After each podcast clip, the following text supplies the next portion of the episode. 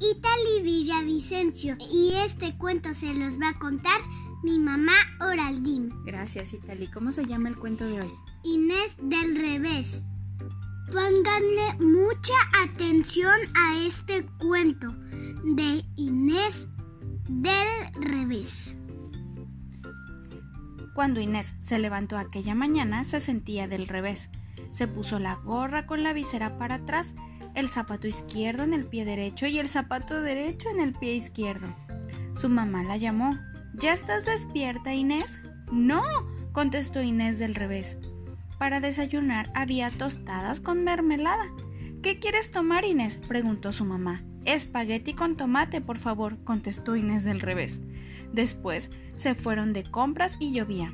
Ven bajo el paraguas, dijo su mamá, pero Inés del revés no la escuchó. Saltó y bailó hasta que se empapó.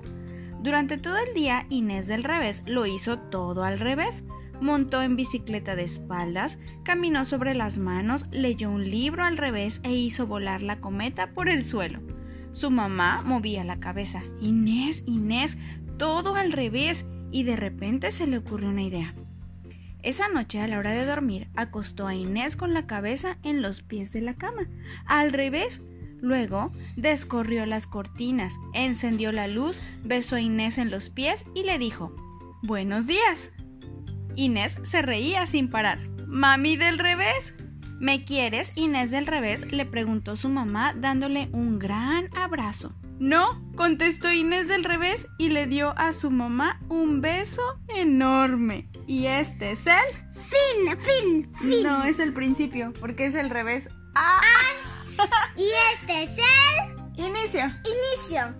Qué divertido hacer todo al revés, ¿verdad, Italia? Ajá. Yo me voy a dormir al revés. Buenos días. Me estoy durmiendo al revés. Buenos días.